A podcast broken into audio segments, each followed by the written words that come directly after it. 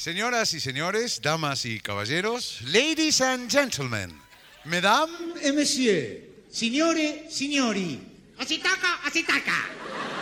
iniciamos aquí una nueva emisión de La Hora de la Nostalgia.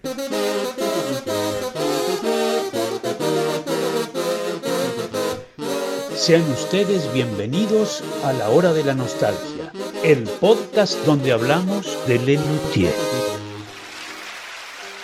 Bienvenidos a la cuarta temporada de este podcast al que tremendo, al que hemos llamado La Hora de la Nostalgia. Mi nombre, como hace ya casi cuatro años, es Sebastián Padilla y estoy con mis compañeros que se llaman como. Hola, ¿qué tal? ¿Cómo les va? Yo sigo siendo Sebastián Sarabia, aunque hayan pasado cuatro temporadas, y estoy muy contento de acá de estar rodeado con semejantes personajes. Hola, ¿qué tal? ¿Cómo están todos? ¿Bien? Hola, Juan. Pero qué lindo verlos otra vez. Bueno, Juan Vargas. Juan Vargas es mi nombre. Hacía mucho no te olía. Juan. Es que no me bañé desde el último episodio que nos vimos. Se nota.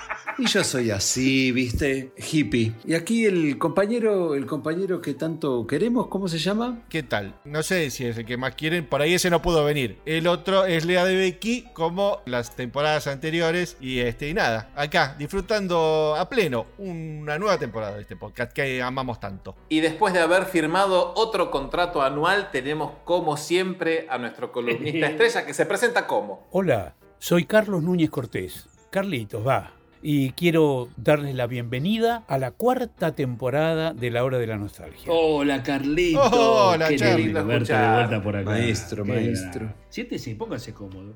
El año pasado mis compañeros hermosos frenaron la grabación de la primera parte de Blancanieves y los siete pecados capitales que nos habíamos quedado en la ira. ¿Estás contento, Padilla? Hay que seguir con eso. Hay que seguir analizando uno de los mejores, si no el mejor show de Lelutier. Y nos tocaba hablar de la quinta escena que era la avaricia. Coco, la ira nos invade pecado. Los personajes se abrazan a la mitad del castillo para desmentir a aquellos derrotistas de siempre y decir con la frente bien alta de que el único triunfador es el deporte nacional y de que aquí no ha pasado nada. En efecto, aquí está con todos nosotros y todos ustedes que haciendo nada de su generosidad tratará de anotar un corazón para una obra de bien público. Con todos nosotros y todos ustedes, Blanca Nieves.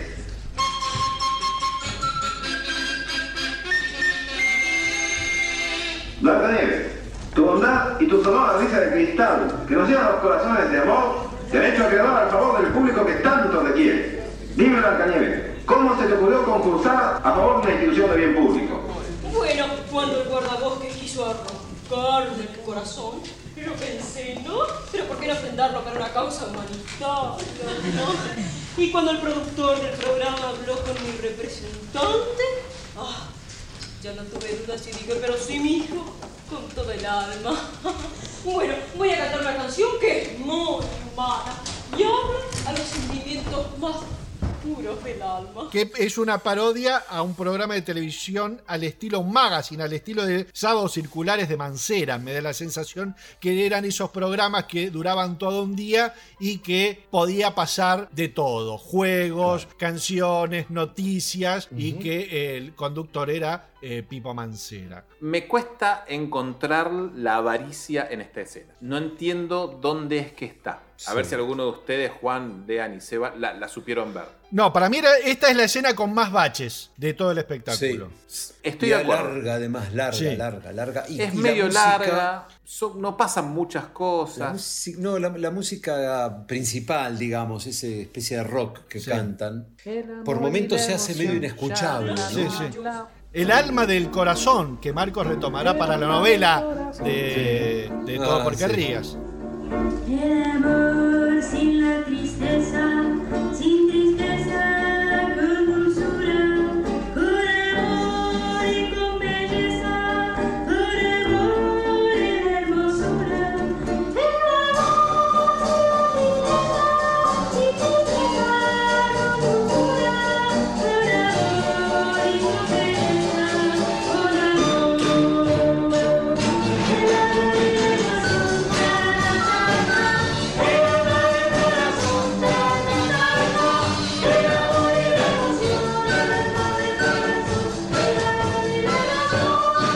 Pero sí, es, eh, la, la avaricia será de los ejecutivos del canal que explotan a la gente ávidos de dinero. Esa será la avaricia. Por tantas horas haciendo el programa. Puede ser, es como raro, no, no queda muy en claro. Piense en Pulgarcito o en Hansel y Gretel sin ir más lejos. Abandonados por los padres en medio del bosque. O Caperucita Roja, que el lobo la esperaba en la cama. Entiéndase bien, doctor, para comerla. ¿No tiene algo así bien jodido para contar a nuestro público? Trate de recordarlo, Blancanieves. Cuéntese algo humano, Blancanieves, para que el público siga viendo el programa, el canal nos siga pagando y nosotros Si podamos... vea, yo tengo un nombre que defender. Y si usted no nos cuenta algo terrible, ¿yo qué hago con mi autoridad moral y mi prestigio de años al servicio de la salud física y espiritual de la comunidad? ¿Eh? Dígame, ¿qué hago? Yo no quiero ir al bosque esta tarde, tengo miedo. Usted, Blancanieves, siente que el guardabosque es doctor y la madrastra doctora. Son como yo. Dicen preocuparse por usted, pero en realidad solo les interesa el dinero. Doctor, yo no dije eso. ¿Qué más pasaba? Este espacio es una manera de retribuir en obras de bien el favor que nuestra empresa ha recibido del público honrándonos con su preferencia. La tarea que debe cumplir la institución que hoy participa en nuestro programa consiste en reunir aquí en nuestro estudio a tres premios Nobel que deberán satisfacer los siguientes requisitos. Estar vivos o en buen estado de conservación. Certificar con documentos la obtención del premio Nobel. Deberán cumplir las siguientes tareas.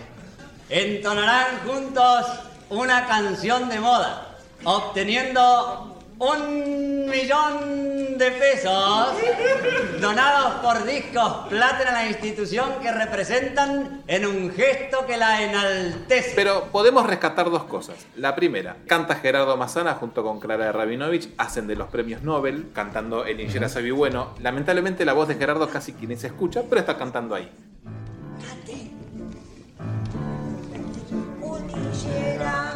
Sabio y bueno, la cieguita abandonada, la parroquia, el barrio en pleno, la vecina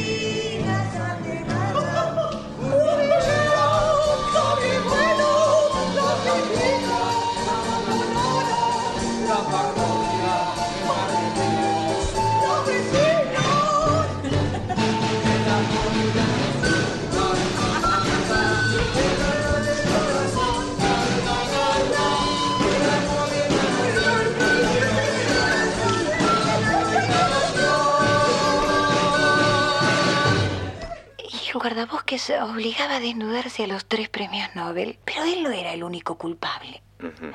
A él también lo obligaban los fabricantes de los productos que anunciaba y los músicos tenían que tocar las canciones que les ordenaban los fabricantes de discos y los dueños de la televisión también. Y querían que, que yo les cuente mis desgracias y que yo hiciera el ridículo. Y decían que era para bien de la comunidad y ¿Por qué le angustia tanto la avaricia? Tal vez su madrastra avara acumula todo el cariño de su padre.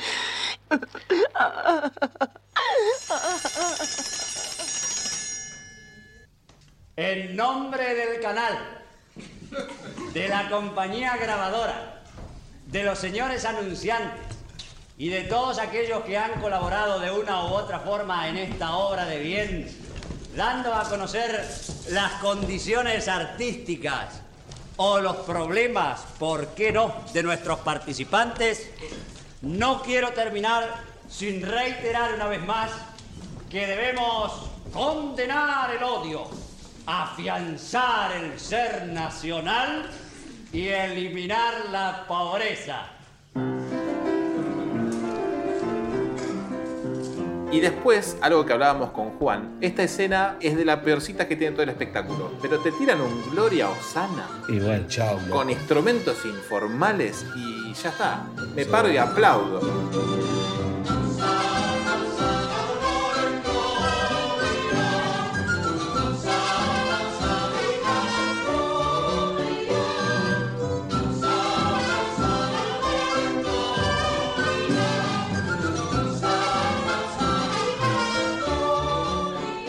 El gonjón. Sí. Le podemos cortar la manguerita en ese número. la verdad que haríamos una ganancia Sí. bárbara. No estaría mal. El piano, el piano me encanta. El comienzo del piano es hermoso. Es hermoso. El gom horn, tengan en cuenta que es el gom horn natural. O sea, no tenía pistones, es Marcos haciendo lo que podía y bastante Sí, bien. podía suena. bastante poco, evidentemente. Podía bastante No. poco. Cantá, Marquitos. Sí, pero igual se va, suena horrible.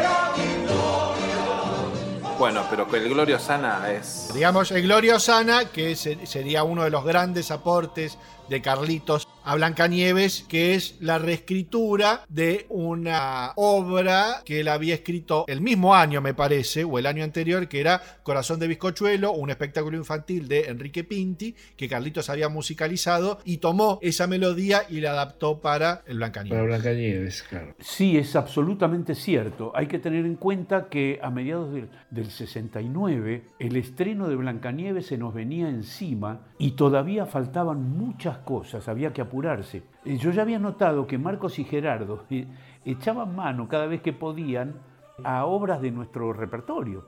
Agarraban, le hacían algunos cambiecitos, un poquito de maquillaje y las incluían en el libreto de Blancanieves. Por ejemplo, recuerdo la cantata de Tarzán, que se incluyó íntegra en el episodio de La Soberbia, El polen ya se esparce por el aire, que era una de las tres canciones levemente obscenas, que entró en La Lujuria, El Oiga Doña ya, que fue a la gula. Bueno, yo no iba a ser menos. Me pedían, Carlitos, más, y necesitamos más, y más música. Bueno, me acuerdo que Gerardo una vez me había sugerido eh, que le gustaría cerrar el capítulo de la avaricia con un gloria al estilo de las cantatas de Bach. Y me dice, vos que, por ahí te, las ingeniás con eso, con la música barroca también, ¿por qué no, no, no escribís una especie de gloria y demás? Y yo dije, ¿y de dónde? Pero yo recordé que unos meses antes había escrito una canción infantil justamente para Corazón de Bizcochuelo, también la obra de Enrique Pinti. Tengo acá el libreto de Corazón de Bizcochuelo. Eh, Era una obra que estaba en, en la obra para chicos, una canción que se ajustaba bastante al modelo de cantata barroca. La interpretaba una pareja de pasteleros y era una especie de, petitorio que le hacían a un rey. Aquí tengo eh, el, el libreto original que decía más o menos algo así. Haremos un petitorio al rey, al rey, y nadie nos detendrá. Veréis, veréis los pasteleros unidos de todo este país. Queremos seguir comiendo y dando de comer. Ta, ta, tam, haremos, etcétera, etcétera. Bueno, yo agarré la partitura, la miré y, bueno, lo que hice entonces, y ojo, tenía todo el derecho, porque era una, obra, let- letra y, música mía, agarré el- la, la canción esta, que era Haremos un petitorio al rey, y la convertí en Gloria Osana, That's the Question. Este, eso sí, hice además dos arreglos orquestales. Uno para informales, para poder tocarlo en escena, y otro para una orquesta barroca, con violines, trompetas y demás, que quedó precioso y que fue la que luego incluimos en nuestro disco Sonamos pese a todo. Reflexión, nada se pierde, todo se transforma. Bueno, es un, un Gloria Osana hermoso y tenemos para mí uno de los corales más lindos, que es de la avaricia, en donde mezclan el coral de siempre junto con la canción que se repite, el leitmotiv de la obra.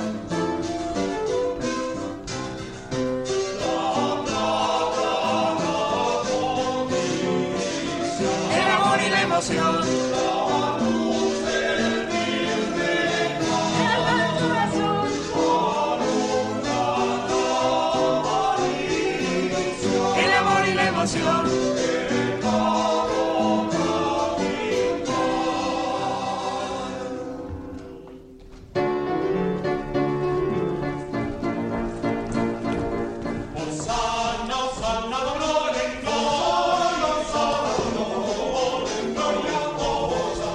más floja de las escenas, pero el final es increíble. Sí, y cómo enganchan con el Gloria, Gloria, Aleluya. Sí, Ah, Está el, el empalme ese está muy bien. Sí, señor.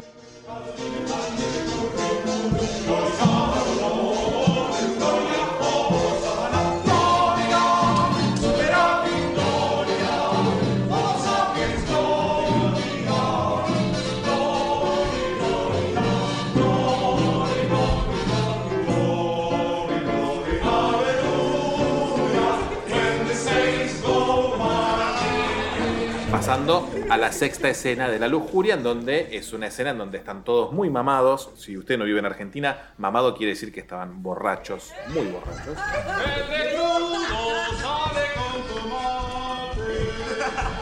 En donde la lujuria pasa por justamente el- las cosas que quieren hacerse el guardabosque con Blancanieves. Sí, digamos, pasamos de un estudio de televisión a un salón del Far West.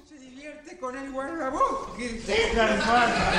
nieve, mujer, por acá. Pero no, po- porque está dando un mal ejemplo y hay que castigarla. Blancanieves, hagamos las paces.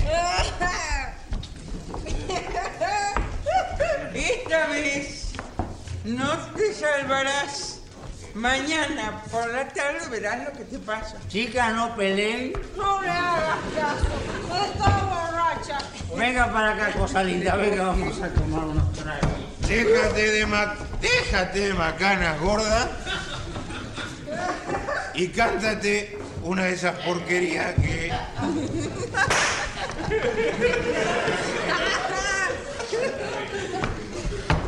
Con sumo placer, majestad. ¿Y qué nos vas a cantar? Espera. Muchachos, la, consagración de la primavera.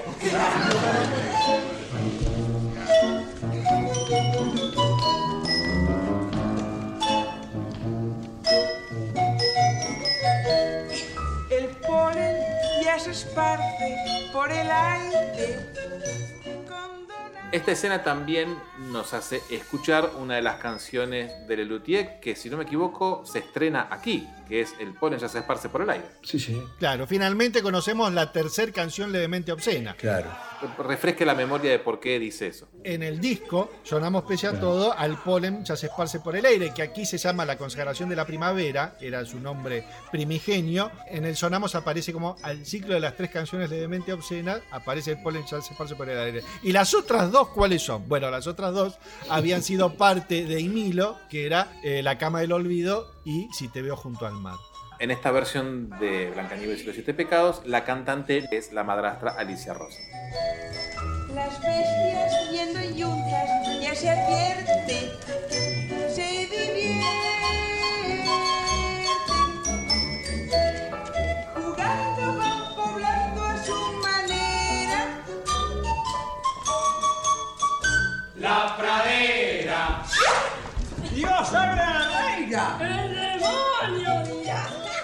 Una versión muy linda, hay que decir, ¿eh? Es muy, Muy linda. linda. Muy linda, sí. Sí. Sí. Pero afortunadamente hace poco se rescató de la nada un audio en donde está Marcos cantando El polen ya se esparce por el aire. Las bestias yendo en yuntas ya se advierten, se divierten. Jugando van poblando a su manera. La pradera. Qué hallazgo. Misma formación musical, pero con otro cantante. Qué lindo. Con los arreglos hermosos también. Sí, sí. Qué bien se escucha. Se escucha muy bien. Qué bueno, qué bueno es saber idiomas, ¿eh? Sí. Un montón. Sí, sí, sí. Espe, espenu, espeluna, espeluna, Espelulante. Eso, Sí. Me quedé, me, me quedé espeluznado. espeluzlado. Muy bien. Esta también es una escena un poquito floja, si tenemos Sí. que ser honestos. Dentro Ah, de mirá, me de gusta, me gusta la autocrítica. No, no, ¿eh? soy un tipo objetivo. Yo ¿A dónde? sé- ¿De acá qué en lado? este espectáculo. Ah. En este espectáculo soy un tipo objetivo. Ok.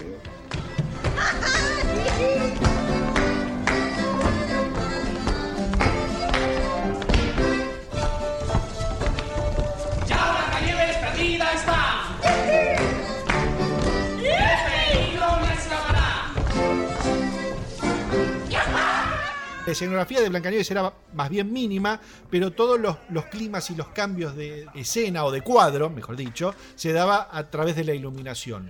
Sí, una proyección con diapositivas atrás. Que eso también viene de la época de Imilo, que también tenía proyecciones atrás. Era todo algo que facilitaba el Instituto de Itela. Claro. Por supuesto. El manejo audiovisual con diapositivas en esos años era toda una avanzada y siguió durante muchos años usándose hasta en recitales de rock, digamos, este, ir con, Sí, eh, señor. un laburo tremendo, digamos. Yo he visto vos. varios grupos de, de rock apoyados con diapositivas, pantallas hasta enormes, y acá este, gana muchísimo la puesta en escena con, estas proyecciones para ejemplificar el bosque o cualquier otra escena, digamos. Está muy bien el recurso.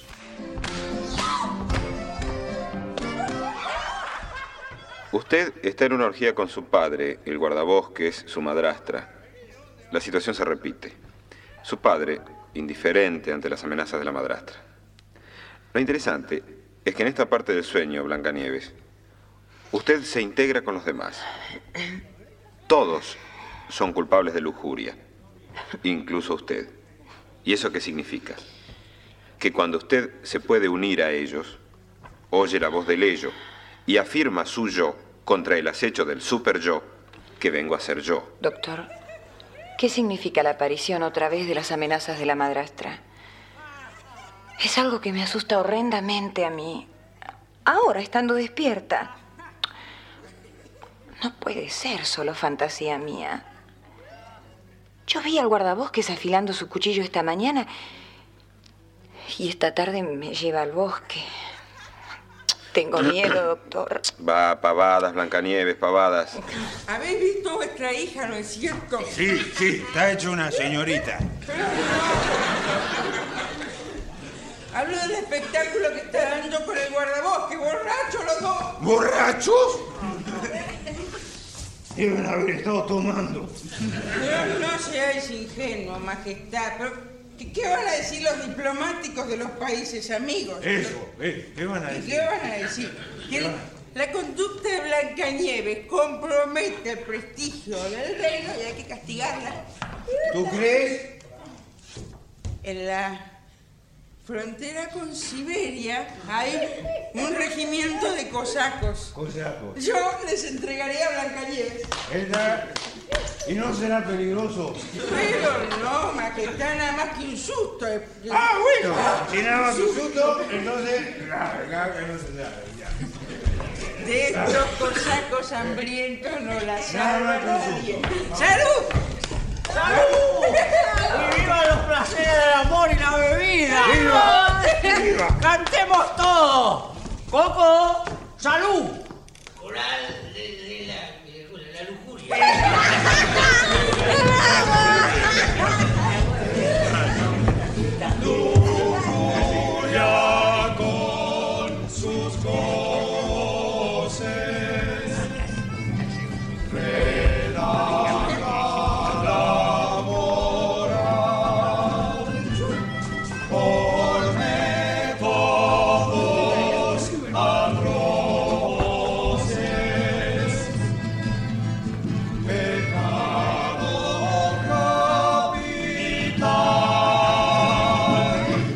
el coral de la lujuria se filtran unos compases de la obra Ghost Rider in the Sky.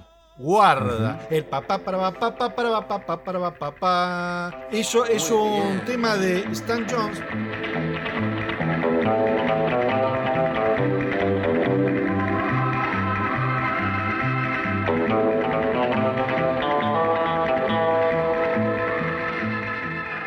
Sabe? aparte lo ¿Cómo vi que, que manejás los idiomas vos también. Qué Sky. Escucha. El bilingüismo, el conocimiento. Sí. Sí. Muy lindo dato. Qué lindo. Y en Urebache también hablás Sí. mucho. El bulevache lo bailo. Ah. Con machine, con machine y todo. Ya me imagino cómo lo bailas. ¿Qué vamos con eh, el, el paseo y el guardabosques? Después tendrás tiempo de dar todos los paseos que quieras. Pero. Pero después. ¿Qué se propone ahora? Papá. Es inútil. No puede oírte. Con todo lo que tomó. Blanca Nieves, ven conmigo. Vas a conocer la estepa. No. Vamos. No, Te aseguro que es una experiencia fascinante. Conmigo. El paso de la lujuria, una vez que se les pasa la borrachera a todos, la madrastra por fin consigue llevarse a Blancanieves a la estepa para dársela a un grupo de cosacos, dando paso a la séptima y última escena, que es la gula. cómo nevaba en el Ditela. Era increíble. La gente miraba para todos lados y nevaba, pero nevaba. Era increíble. En la escena de la gula, en el medio de la estepa siberiana, nosotros todos tiritando de frío y en el escenario nevando. Una vez Kike Jorgensen, que era uno de los técnicos del Ditela, me invitó a la cabina de luces para mostrarme cómo hacían la nevada, cómo el truco. Ellos eran increíbles, er- eran eh, chicos jugando, ¿no? Los técnicos allá adentro. Se habían armado una especie de celda electrolítica con una sustancia alcalina y hacían una electrólisis directamente, conectaban los electrodos y entonces en la celda electrolítica se comenzaba a haber una precipitación de una sustancia bla- blanquecina como habían puesto uno de los electrodos en el fondo de la cubeta, iba cayendo todo hacia el, hacia el fondo, como fueran copitos de nieve.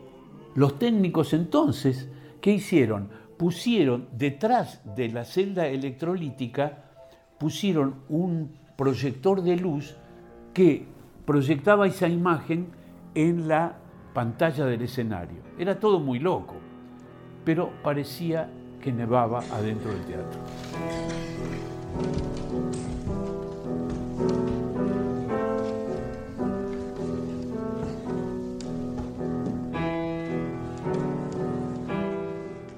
Toda la melodía aparecerá en el Sari un puñado de aristócratas rusos de humor Claro. de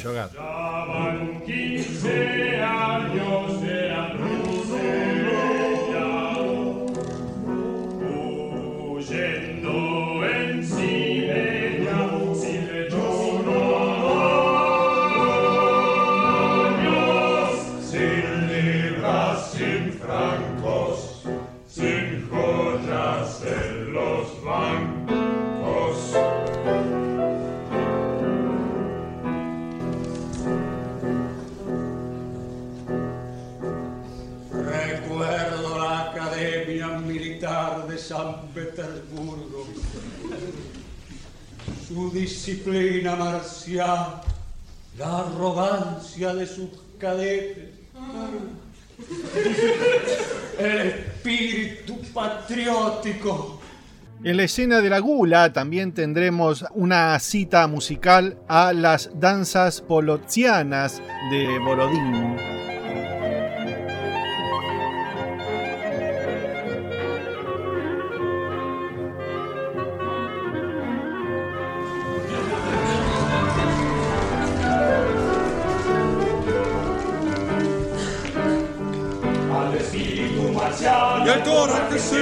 Con las ensaladas rusas con mochi y con caviar.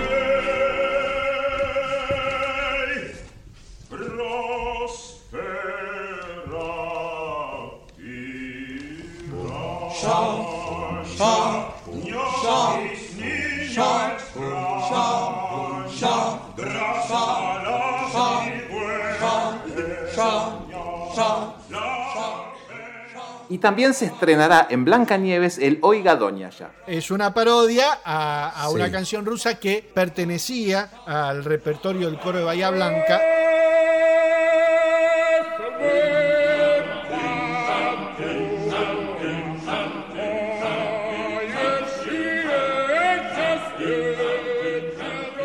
Le ha gustado tanto que le cambió la letra y con palabras castellanas que sonaban a ruso escribió el Oiga Doña ya. Espectacular. Gran fuera de programa de los espectáculos del 70. Sí, señor.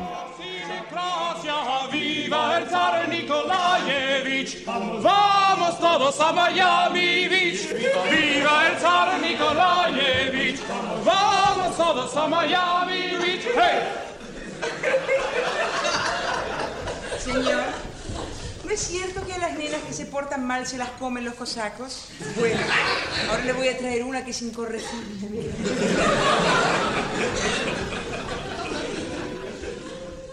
Toda esta escena es la madrastra intentando hacer que los cosacos se coman a Blancanieves y todos dicen que no, que sí, que no, que sí. A santo de nada, no tiene ninguna explicación que un No, cosaco no. se coma. Se un cosaco ahí, ¿no? Sí, ah, No, porque están en el frío, en la estepa, tienen hambre, bueno, comete a Blancanieves, eso es lo que Sí. se imagina. La misma historia del zar, que son los, el zar y sus, este, los nobles escapando por la estepa luego de la revolución. La misma historia sí. de la opereta rusa de, de Humor Dulce Hogar. No solo este fue un gran show, sino que tiró puntas a futuro. ¿Vos te diste cuenta, no? Un montón de puntas a futuro. Sí, sí, eso es cierto.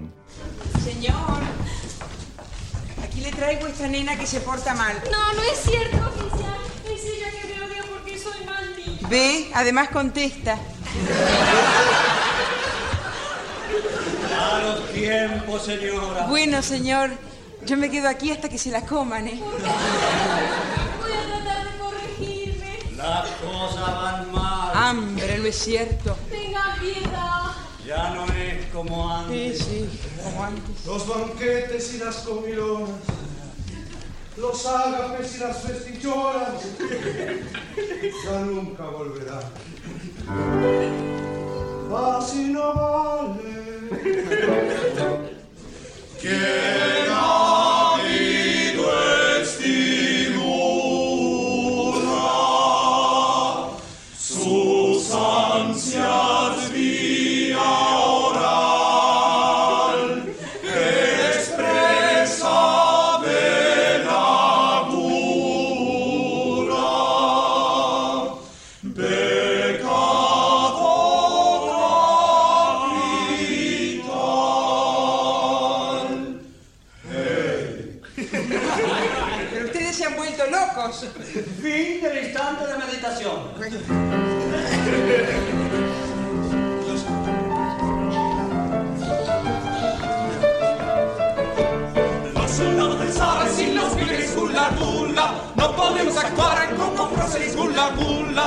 Y hay otras melodías rusas que donde eh, volveremos a escuchar. Una de ellas, que es la de los soldados del zar sin los víveres Claro. Gula Gula, reaparecerá unos dos años después en el show Break.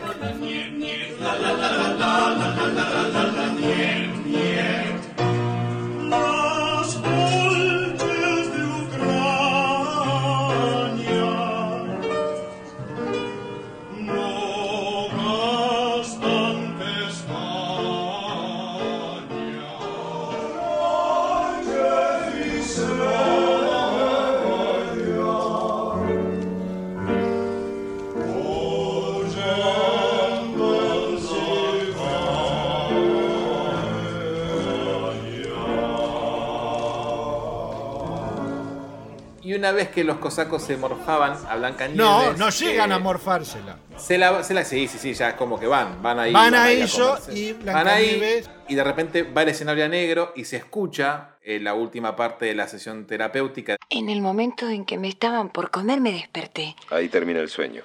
Sí, doctor. ¿Y a usted qué le sugiere? Cuando me desperté estaba muy angustiada. ¿Piensa que el sueño es premonitorio de desgracias que le van a ocurrir esta tarde en su paseo con el guardabosques? Sí, no sé si son ideas mías, pero mi madrastra me da mucho miedo. Es que usted proyecta su propia agresión hacia su madrastra y se siente perseguida por ella. Cree que es una bruja, que la quiere matar, que habla con espejos mágicos. Pero yo la he visto, doctor. No me interrumpa. Y fantasea que la mandó matar por el guardabosques y que la quiere asfixiar con un corsé o clavarle un peine o hacerle morder una manzana envenenada. Todos temores absurdos que esconden su propia inhibición afectiva hacia ella, Blancanieves. Pero entonces, ¿yo en el fondo la quiero? Exactamente. La quiere a su madrastra porque ella realizó su propio deseo insatisfecho de reemplazar a su madre en el afecto de su padre. Me parece, doctor, que estoy perdiendo el miedo al paseo de esta tarde. Bueno, muy bien. Eh, vamos a dejar aquí. Gracias, doctor. Me voy realmente aliviada. Hasta mañana. Adiós, Blancanieves. Adiós. Ahí se va Blancanieves. Pobre Blancanieves. Se va contenta a dar su paseo con el guardabosques. Vaya nomás contenta al paseo. te va a durar poco. Anda nomás que pronto se te acabará el paseo. y me traerán tu corazón.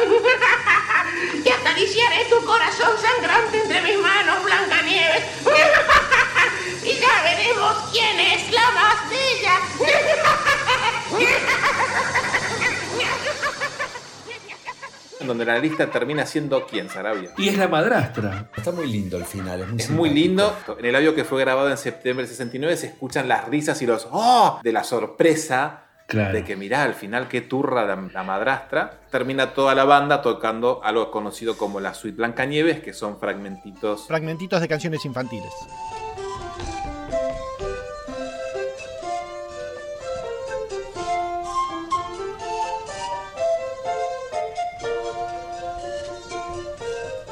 Sí, en realidad el final, el final es un poco anticlima total, ¿no? Porque se hace una pausa, como que ellos van hacia los instrumentos y después terminan tocando una música sin letra ni nada que, no Sí. sé. es Era la final. risa de la madrastra y si apagón. Pum, apagón y chao. Eso lo dice usted porque usted es director de teatro y usted sabe, Vargas. No es como estos Claro. chiquilines que recién estaban empezando.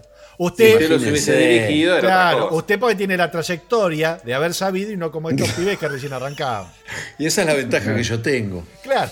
que no tenían ellos en ese Exacto. momento. Exactamente. Y cuando estaban toda la gente aplaudiendo a rabiar por este espectáculo, se escuchaba de fondo una versión muy bonita de Gloria Osana, grabada Sí, por esta gente, sí, Dios claro. sabe dónde. Ahí mismo, Sí, sí, ahí- Probablemente.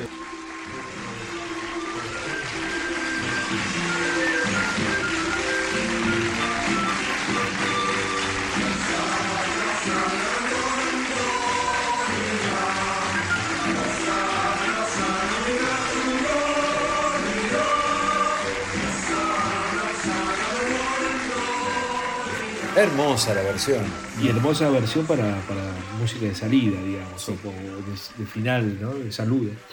Tenía dos bandas de salida, la primera era Gloria Osana y la segunda, vaya Dios a saber por qué, era El Látigo y la. Diligencia. Incomprensible. Porque la tenían. Porque tenían que meter un instrumental. ¿Era eso o la sonrisa del fantasma? Eh, bueno, haceme Eso, cualquier otro eso. sin cantarla, compañero, dale. Y así termina el espectáculo. No había bis, porque era un show teatral. Entonces, una vez que Claro. terminaba, Claro. terminaba. La gente No se iba a la carrera, se iba. ¿Estás contento, Padilla? ¿Ya está? Todavía falta. Como todos los espectáculos teatrales, esto tenía un programa de mano. Sí, que me sí. encantaría saber qué opinan los diseñadores gráficos de este programa de mano. Lo mejor de todo esto es, el- es la tipografía que está escrita en Lelutier, que es una helvética hermosa. Habla de un diseño alemán típico del Ditela. Bien. Y la fotografía de, de- de la tapa del programa con los instrumentos informales allí, espectacular. Eh, aunque esté en sepia, me, me desagrada un poquito, así todo me la recontrabanco. Sí. Y es un folletito que se despliega con información adentro. Como un librito chiquitito. Sí, sí. como un librito. Realizado por el sí, Ditela, sí. que eran más o menos todos tenían el mismo estilo. Pero espectacular. No Muy sé, mi acá mi, mi, mi- Sí, mi no, compadre. digamos, por ser un programa de mano sobrio, pero está hecho en un papel ilustración, tiene una fotito, aunque sea de los instrumentos, tiene toda la data porque abarca toda la gente que participa, más los datos de Instituto de Itela. La verdad que muy, muy lindo, muy prolijito, tiene ese espíritu luteriano. No, no lleva el nombre del espectáculo en la tapa, digamos. No, no, raro, dice pero- Lelutier y los, Y los nombres, nombres de los instrumentos. de los el contrachitarone, la máquina de tocar, el tubófono parafínico, el chelo legüero, yerbomatófono, gom home, bass pipe y latín. Y adentro sí, Lelutier presenta el oratorio profano, Blancanieves y los siete capi- pecados capitales de Marcos Musto.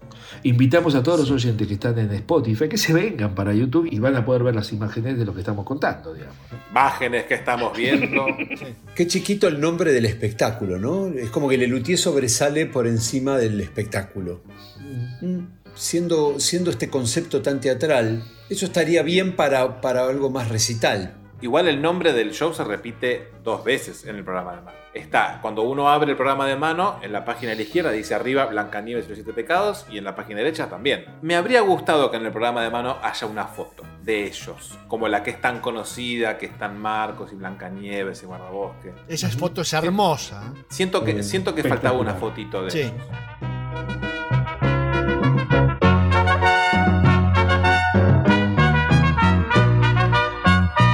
Esto fue la, el análisis de Blancanieves según la hora de la nostalgia. Vamos a los puntajes, ¿les parece? Por Dale, Dale. ¿Cómo vas a puntuar esto? Vamos a Dale, tener un problema a la hora de olvidar y rescatar una obra. Y, porque y tiene Sí, que ser uno de las siete cuadros. claro, podemos elegir los cuadros, olvidarnos un cuadro y quedarnos con uno. ¿Les parece bien? Bueno, Dale. dale. Hagamos eso, sí, sí, sí. Podemos olvidarnos de, uno o, o pueden ser varios. No, uno. No, uno solo.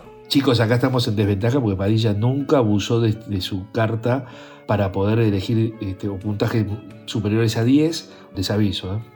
¿Estás contento, Padilla? Voy a estar contento cuando, cuando los escuche a ustedes puntuar porque vienen amagando con pegarle mucho a esta obra de teatro hace un montón. No le vamos a pegar mucho, le vamos a pegar lo justo y necesario. Mientras sea un puntaje honesto, yo se los voy a aceptar. Recuerden que el Bueno. Excel no se toca, pero el que lo tiene acá soy Sí. yo, ¿eh? Sí, sí.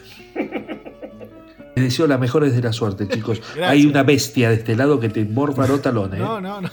No es sorpresa. Perdón, a la es un gente- momento, es un momento, es un momento especial dentro de la hora de la nostalgia. Sí. ¿eh? Padilla puntuando Blanca Nieves.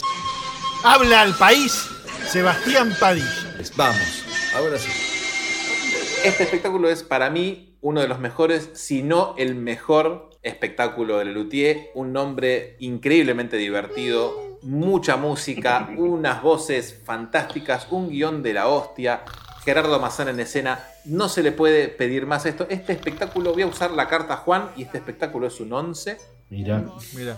Dios mío. que es de lo mejor que le pasó Pero yo le puse un su- 11 a la función del Colón, Padilla. Está bien. Y usted usó esa carta ahí, yo la uso con esta. Sobre todo sabiendo que ustedes le van a pegar un montón. Entonces yo le pongo un 11. No, que No. esta- eh, haces mal ahí. ¿eh? Esto Haces confirma mal. la, la teoría de Vargas que es a Padilla no le gusta Lelutier porque no hay menos Lelutier que Blancanieves y los siete pecados capitales. ¿no? No, no. Estamos no. todos de acuerdo en esa, ¿no? No, Sí, sí. ustedes no saben, no saben lo que están diciendo.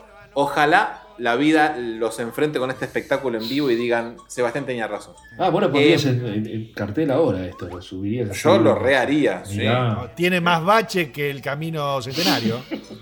No, pero esto es un show de la hostia. Se pueden retocar alguna que otra cosa, Ah, ah, ah. pero es un espectáculo de la puta madre. Bueno.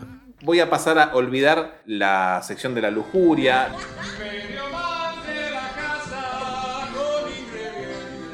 La parte donde están en una especie de Far West tomando cerveza. No me parece que sea de las mejores. Pero sí rescato contradictoriamente la de la avaricia.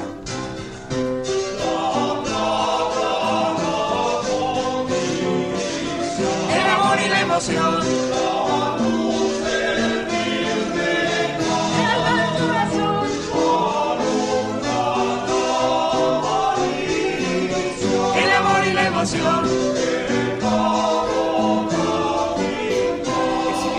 Más flojitas, tiene el Gloria Osana increíble, que nada, le gana, le gana absolutamente a todo, y el colar de la avaricia también es im- impecable, nada, un showzazo, escúchelón, escúchelón, señora, señor, chico, chica. Para mí este espectáculo es como una montaña rusa, tiene eh, picos muy altos y de pronto ¡boom! se va al tacho. Se me hace muy moroso por momentos. Creo que los textos a veces son un poco incongruentes, pero cada tanto aparecen algunas perlitas que son no geniales, sino un poco más, no sé qué adjetivo ponerle. Muy geniales.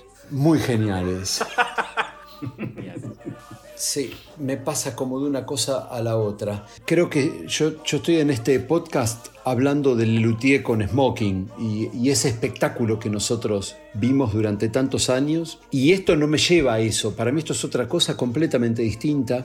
Y a mí me gusta mucho, muchísimo más el Lelutier que conocí, el Lelutier de Smoking, el Lelutier de- del- del teatro. Por lo cual eh, no me garpa demasiado a mí este espectáculo, pero tengo que reconocerle un montonazo de virtudes que tiene. Por lo cual el puntaje que le voy a poner es un 7. Muy bien, Juan. Te voy a descartar la escena de la avaricia. Condeno la avaricia y la violencia también, ya que estamos. Si bien tiene el Gloria Osana, que me encanta, pero todo lo otro me parece muy feo. Y rescato, porque tiene el mejor chiste de todo el espectáculo, que es la ira, con la- el corito de la- del hijo de puta, que me parece sublime. ¿Pero qué cobras, hijo de puta? Hijo de puta, hijo de puta, hijo de puta, hijo Buenas noches. Hoy se me hizo muy cuesta arriba escuchar Blancanieves. Iba anotando cositas mientras iba escuchándola.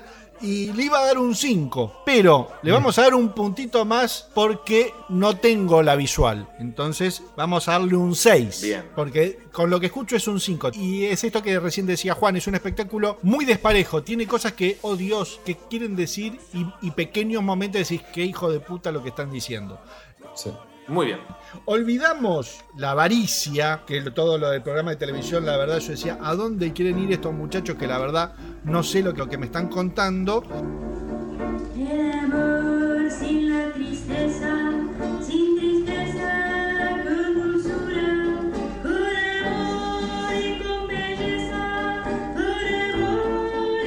Y estoy entre el polen ya se esparce por el aire, que estaba muy bien, o la ira, que es una escena que tiene mucho chiste verbal. Y me parece que me voy a quedar con la escena de la ira, que es la que a mí está, me parece que está mejor armada como momento eh, de humor de todo el espectáculo.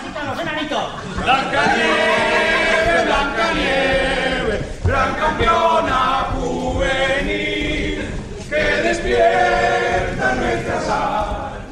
Por supuesto que lo escuché, eh, debe ser la segunda vez que escuché este, este show y lo escuché con, a pura conciencia, te digo, hasta que me dormí. Eh, y después de golpe sobresalté porque me tenía que ir a buscar a Antonio al colegio y lo terminé de escuchar. ¿Qué te puedo decir? Hay algunas cosas que sí que, que- que me gustan y que rescato. Por supuesto que traspasarlo a este espectáculo, digamos, lo estoy escuchando hoy en el 2022, si me pongo en el momento que fue creado y cómo fue puesto y cómo fue elaborado, uno diría, bueno, después todo, todo lo que vino después es otra cosa, digamos. Esto era realmente un, proyecto distinto de lo que hacían antes, hicieron esto y después hicieron otra cosa después, digamos. ¿no?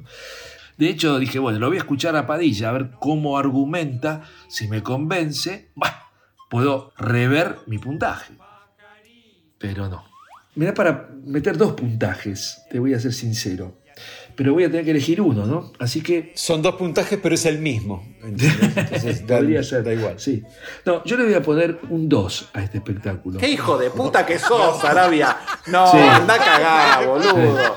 Sos un hijo de puta. Y estuvo bueno. Sos un hijo de puta. Todo no, eso que estás diciendo ahora te lo ¿Cómo le dijimos a vos en muchas gracias de nada mierda. y vos Claro. sostuviste No, tu 2 como un campeón. Yo no estoy por, el rencor, No, sino porque no me pasa nada con esto, la verdad.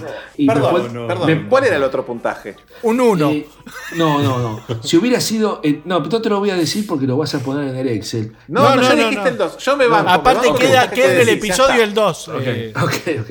Trato de traspasarme a esa época y entender eh, el contexto y, y eh, no sé qué. Digo, le pongo un 7. Pero yo hoy y siempre, digamos, es una- no, no, no me reí muy poco, digamos, me reí, digamos, se, se me hizo tedioso, de verdad. Sí, no, Este, no, lo, no lo disfrutás. Y si no lo disfrutás, no, hay nada que hacerle, claro. Sí, y le pongo un 2. ¿Por, ¿Y por qué no le pongo un 1, por ejemplo? No, no, le pongo un 2 porque, bueno, lo escribió querés. Marquitos y porque, no, a vos más o menos, porque lo escribió Marquitos, lo escribió Marquitos y está Gerardo y, flaco, claro. y está el flaco. De todas maneras, sabiendo que usted le iba a poner un 300, digo, el 2 mío pasa desapercibido. Voy a rescatar. Boludo, le pusiste un 4 a Editorial Abril. y le Mirá, un 2 a mirá, eh, quédate no tranquilo que, va nada. promedio casi 6. Sí, es un claro. montón, que es un Sí, montón Padilla. para esto. Sí, tranquilo, Padilla. Te descarto la lujuria, me, me- me parece que no, nada. Bien.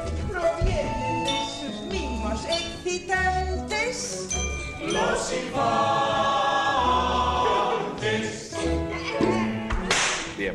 Y te rescato la gula, porque bueno, está el Oiga Doña Ya, que, que me encantó escucharla ahí. Viva el zar Nikolaevich, vamos todos a Miami Beach. Viva el zar Nikolaevich, vamos todos a Miami Beach. Hey. Entonces, con un puntaje de un 11, un 2, un 7 y un 6, queda un promedio de 6.50, que lo deja, bien, bien, lo deja por encima ¿A del programa? Mastropiero. Ah, bueno, lo deja sí. por encima del programa Mastropiero, así que estoy Pero no- contento. No, aprueba, no aprueba, ¿no? Sí, No, se con aprueba. 7. ¿Qué promedio tiene de los premios cuando te conviene se aprueba con 7 cuando se, no se Los aprueba. programas Mastropiero tienen un promedio de 5,75. Sí, sí, sí, está, está clarísimo. Pero Igual esto no te- puede ser mejor que los premios Mastropiero. Es... No. hay un error, hay un error. Sí, Padilla es el error.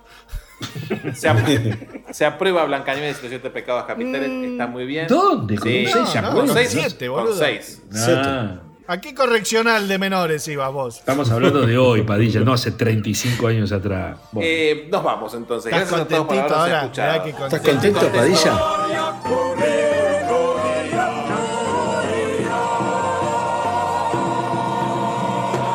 Recuerden de seguirnos en Instagram, que allí habrán varias imágenes de este espectáculo y de un montón de otras cosas más en arroba hora de la nostalgia. Y si quieren ayudarnos con el proyecto, ¿a dónde pueden ir? Van al cafecito.app barra la hora de la nostalgia y allí eh, nosotros, llenos de lujuria, avaricia y gula, aceptaremos sus cafeces. Eso en la Argentina, si estás en el extranjero... Escucha, sé que mucha gente nos envidia porque tenemos nuestro. Patreon. Entonces, todo aquel. Que quiera ser envidiado y quiera que nosotros lo amemos, entran a patreon.com barra la hora de la nostalgia y ahí no hay pereza, hay mucho amor. Ustedes eligen ahí qué niveles quieren tener y nosotros rápidamente este, le, convidamos con algunas cositas. ¿eh? La casaca para lucir con envidia, ¿no? Y este, ¿por qué no comprarlas todas y llenarse de avaricia y tener todas las casacas de la hora de la nostalgia que pueden ir a lahora-de-nostalgia.flashcookie.com o bien, si ven Allende los Mares, en lhdln.redbubble.com encontrarán un sinfín de artículos que la dupla Sarabia de Becky tiene para vos. Recuerden de suscribirse a nuestro canal de YouTube, no sean perezosos. Toquen la campanita si quieren recibir futuras novedades de lo que se viene en este canal. Gracias a todos y como siempre, háganle caso al pianista de Blancanieves. ¿No seguís la hora de la nostalgia en las redes?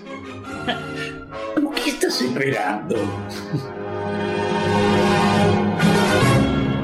A continuación y fuera de programa, Actuará en carácter de solista el maestro Carlos Núñez Cortés.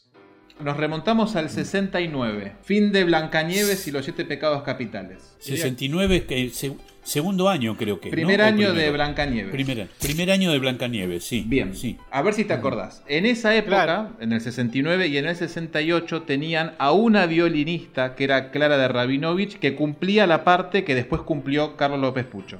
Exacto. En el sí. 69, esta mujer se va de. Sí. ¿Te acordás por qué decide bajarse? La verdad que no me acuerdo muy bien. El asunto fue que Clara Rabinovich fue eh, contratada por los cuatro luthiers, eh, los cuatro luthiers originales de Sin Mí, eh, junto con Julio Rayo, porque ellos necesitaban engordar o, o- redondear un poquito la formación de, del grupo como para tocar canciones, cantar y demás. Y Clara era una buena intérprete, era una buena violinista. Y además eh, eh, el viejo Hiraldi con Gerardo habían construido el primer latín, que era nada que ver con el latín actual. No sé si ustedes vieron alguna foto. Es un- era una cajita medio negra, este, sin ninguna gracia. Y bueno, eso lo tocaba Clara.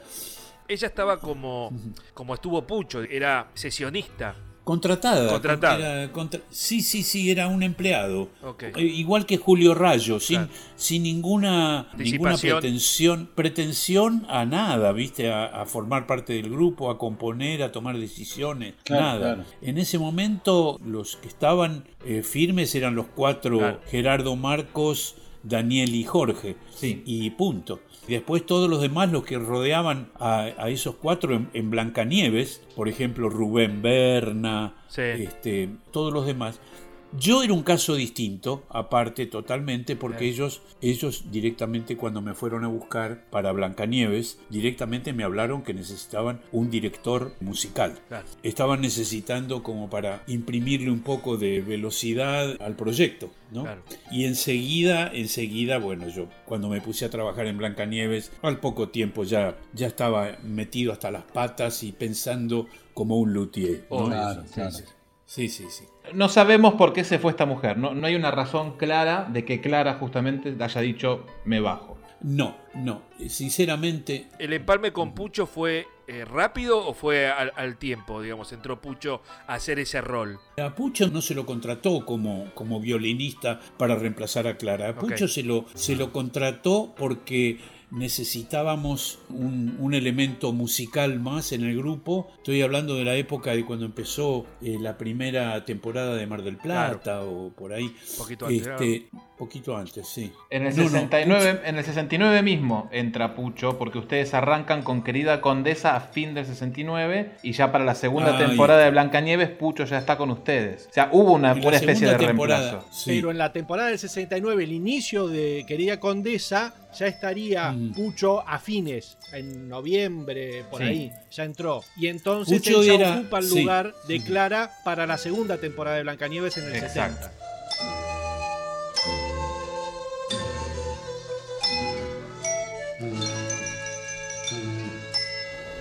Escucha. Mira, escucha, mira bien, escucha, mira. El Museo de Cera de Lelutier.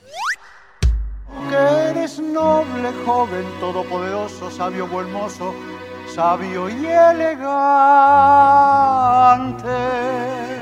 Si infieles nos invaden, haz algo. Sí, sí, ahora lo arreglo, ¿eh?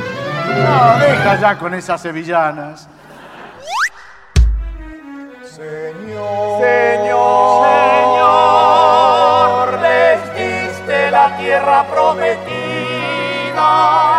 y lo que se da no se quita. Debes defender al pueblo judío.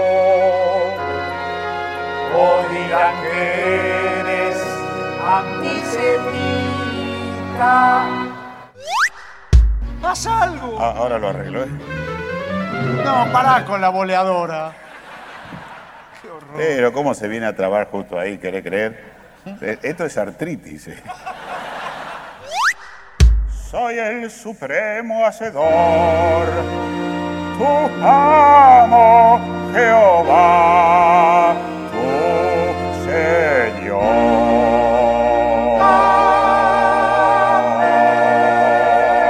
Mi Dios.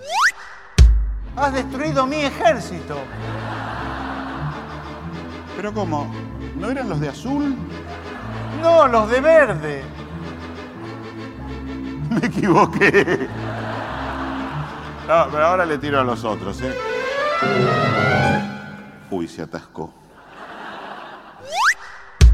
Es demasiado fogosa y yo no la puedo complacer. Señor, hoy, hoy moriré, probablemente. No, no, eso es seguro.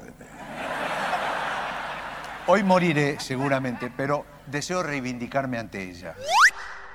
Insonable, ¿sabes qué?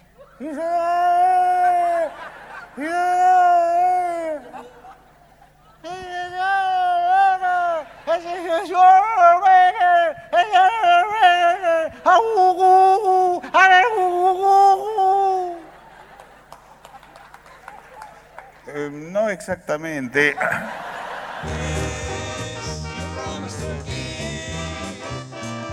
Calentito quedaste. Ya usaste tu carta de valor, Padilla. ¿Estás contento, Padilla? Un 2, Arabia, le pusiste Padilla? un 2. No lo puedo creer. Esperé contento, meses para escuchar este puntaje un 2. ¿Estás contento, Padilla? Y bueno, y Padilla le pone el 11 que todo. ¿Estás contento, Padilla? Así termina un episodio más del podcast de Lelutier.